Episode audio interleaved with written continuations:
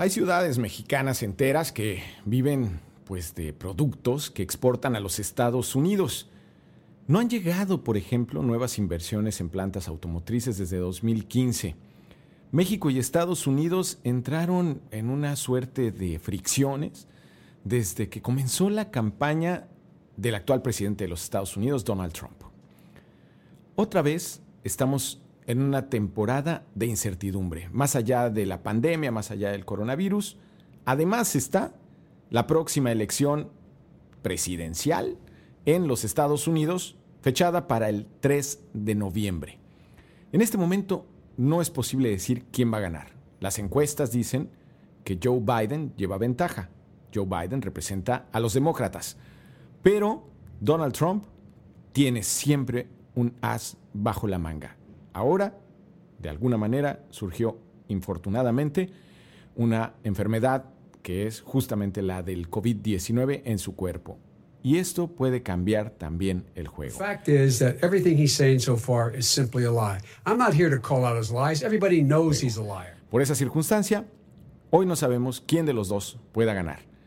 Para saber qué dinámica puede seguir la economía mexicana en ciudades como Querétaro, como Nuevo León, como Yucatán, en Mérida, Yucatán, o la Ciudad de México incluso, necesitamos hablar con un experto del tema del comercio entre Estados Unidos y México.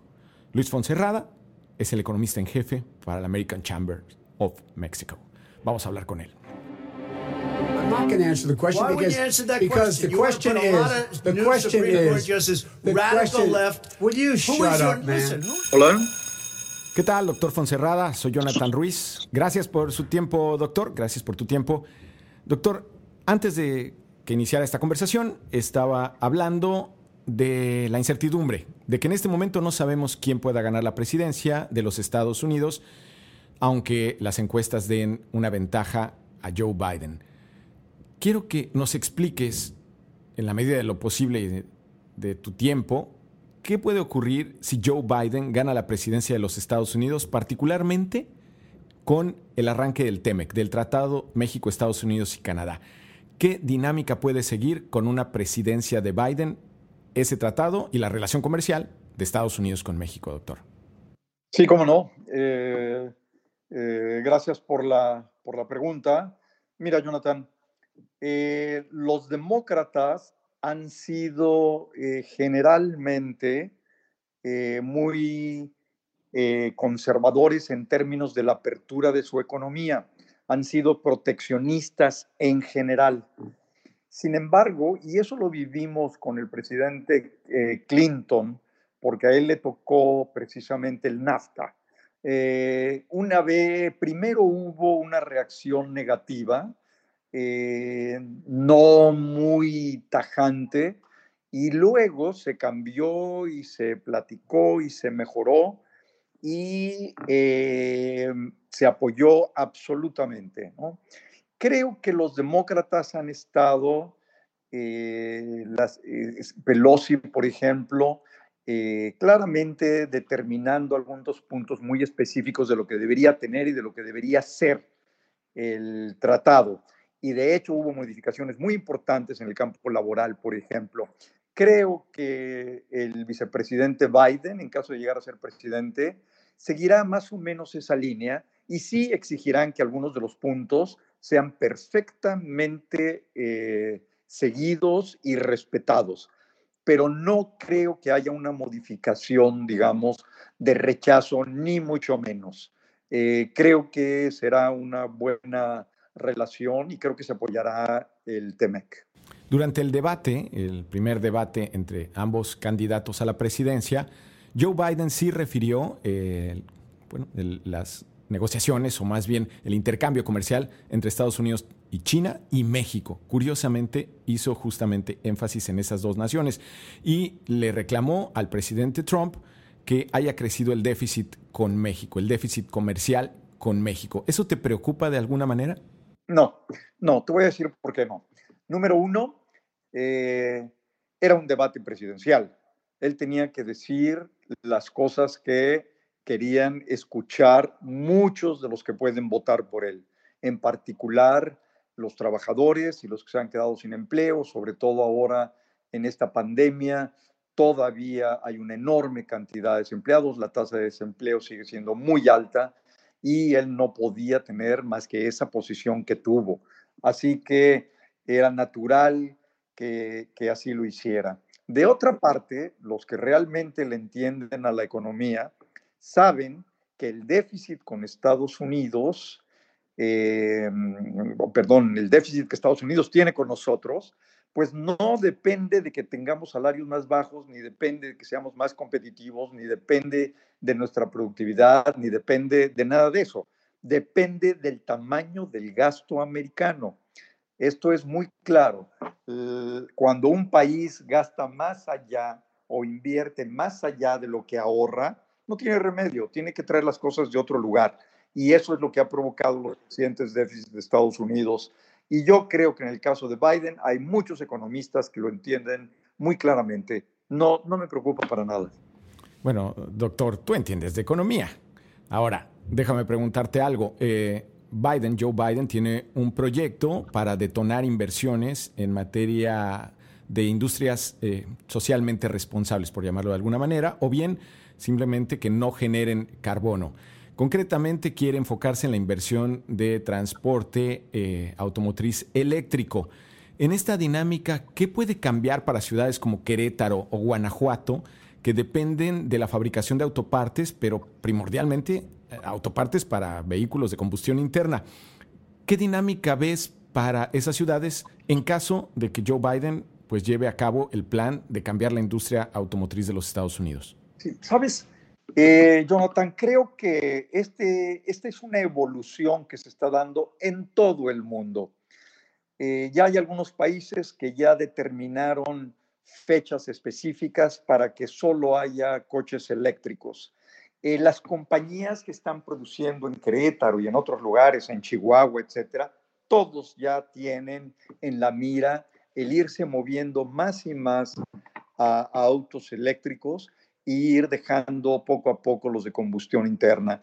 Eh, si efectivamente esto sucediera, que no sucede de la noche a la mañana, y yo creo que todas las compañías eh, se adaptarán, modificarán e irán incrementando su producción y irán mejorando la tecnología para los autos eh, eléctricos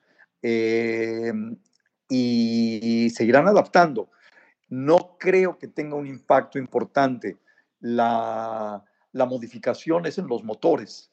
Eh, y esto es sustituir un motor de combustión interna por un motor eléctrico. Eh, no es algo que, se requiera una ciencia específica adicional, ¿no? No es mandar eh, cohetes a la luna. Así que va a haber una adaptación. Creo que no habrá un impacto importante. No sucede de la noche a la mañana y habrá tiempo para que se adapten las empresas. Bien, te veo, eh, pues digamos, confiado en que el comercio entre ambos países continuará con Joe Biden, incluso si hubiera ese cambio gubernamental. ¿Qué pasa si Donald Trump repite? ¿Percibes que el TEMEC pueda ser detonado o lo verías en una dinámica similar a la de Joe Biden? Mm, yo creo que habrá una eh, mínimas diferencias si es que hay diferencias, la verdad. Eh, la tendencia, eh, la práctica del comercio está determinado por esta globalización, esta división impresionante internacional del trabajo. Eh, esa no va a parar, al contrario, creo que muchas de las empresas que están planeando dejar China pueden venir efectivamente a invertir en México. En ese sentido, creo que eh, las diferencias, ya sea con Biden o ya sea con el presidente Trump continuando, eh, serán menores. Debo, sin embargo, tal vez eh, mencionar algo que es importante. Al final, Trump lo apoyó y está, y claro que se va a detonar un mayor comercio y una mayor integración de la producción entre los dos países, pero no va a depender déjame decir un par de cosas. Uno, no va a depender tanto de la voluntad de los presidentes y de las políticas eh, en Estados Unidos, sino de las nuestras. En el momento en que tengamos certeza jurídica clara, definitiva, reglas de juego estables que no estén cambiando y un discurso que no esté cuestionando eh, la inversión y, que, que pone en duda el respeto de los contratos, en ese momento habrá mucho más inversión en México. Así que hay una parte muy importante en nosotros para que se detone con todo el potencial el, el, tratado nuevo de libre comercio. De otra parte, yo creo que vale la pena mencionar que el vicepresidente Biden es un hombre mucho más, déjame ponerlo así, estable en sus pensamientos, sensato, eh, con mucho más información, con mucho más educación y es un político profesional, eh, cosas que no ha tenido el presidente Trump y por lo que a veces vemos que hay una gran, yo te diría, eh, inestabilidad en declaraciones y poca formación de conceptos hacia adelante, ¿no? Doctor, si fueras torero te ganas un par de orejas ¿eh? después de esa. Oye, y, y, por último, doctor, este primer lunes de octubre eh, en Palacio Nacional hubo presencia empresarial y ahí a un lado del presidente Andrés Manuel López Obrador se dio un mensaje en el sentido quizás en el que tú lo esperarías. Eh, un grupo de empresarios que representan a las empresas más grandes del país eh, se comprometió a invertir en 39 proyectos de infraestructura. ¿Esto qué mensaje le manda a un especialista como tú ¿Y qué reporte podrías darle tú a las empresas americanas en la American Chamber? Ok, mira, es la tercera vez que se presenta un programa de infraestructura. Eh, no quiero recordar el cuento del lobo y del niño, el de ahí viene el lobo, ahí viene el lobo y nadie le creía, ¿no? Eh, hasta que llegó el lobo. Me temo que aquí puede no llegar el lobo. Ojalá que sí llegue el programa de infraestructura. Pero es la tercera vez que se presenta y cada vez con modificaciones. Ahora se dice que el gobierno participará con el 50% en todos estos proyectos. Eh, la mayor parte de estos proyectos es en, en, transportes y comunicaciones, carreteras fundamentalmente, y solo hay, me parece que cinco proyectos en el campo de energía. En el campo de energía son dos para coquizadoras y otros para otros elementos eh, que es, y dejan de fuera la extracción y la exploración, que es el único campo en el que se podrían remediar las finanzas de Pemex. De todas maneras, el que participa el sector privado en la construcción de las conquistadoras y esto, bueno, pues puede permitir que eso avance.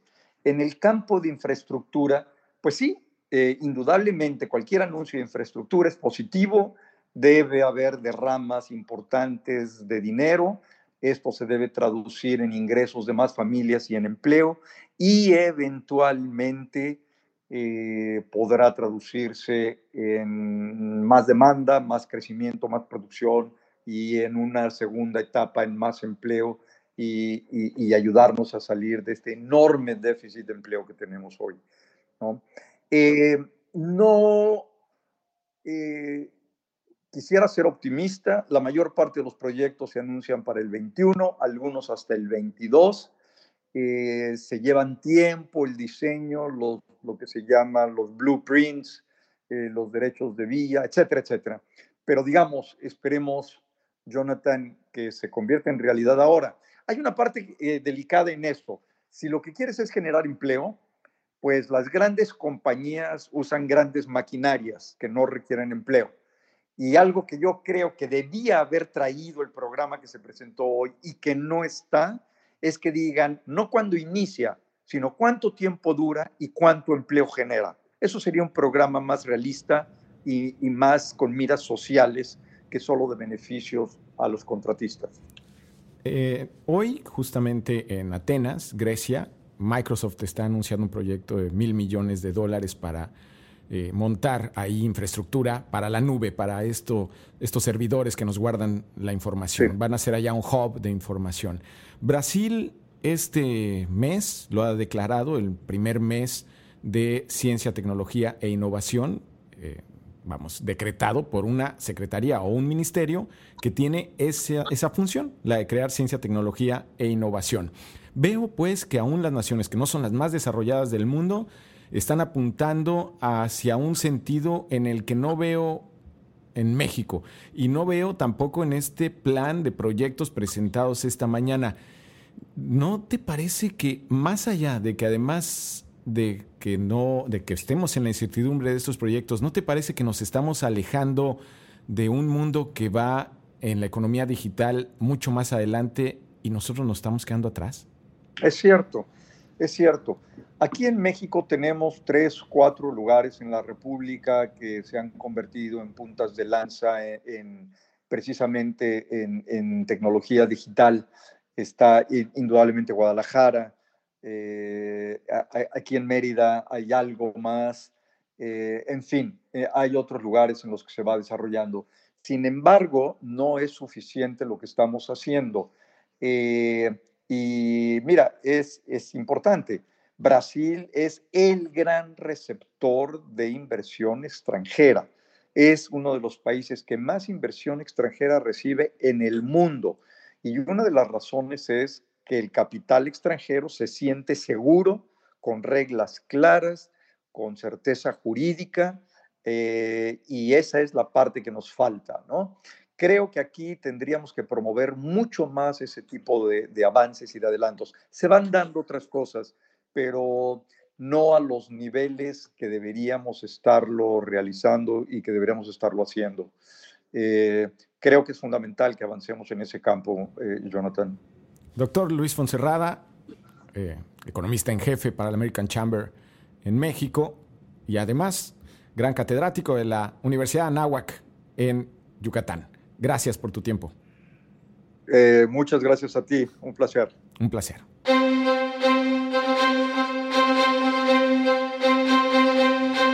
A veces podemos olvidar que para tener trabajo se necesitó que alguien invirtiera en un puesto de tacos en el mercado informal o en un puesto de un tianguis en el mercado informal o bien en el mercado formal, en una gran tienda de conveniencia, una gran tienda de autoservicios o en una fábrica. Para que haya empleo, el gran empleo, se requiere de inversión y para que haya inversión es necesaria la confianza. Nadie invierte en donde cree que su dinero va a estar en riesgo. En México es urgente dar certidumbre a quienes invierten en afán de que podamos crear los empleos que se necesitan. Soy Jonathan Ruiz, esto es Vamos por Partes. En Twitter y en Facebook me encuentran como Ruiz Torre. Agradezco la gentileza del señor Andrés Reina, quien produce y edita este podcast. Hasta pronto.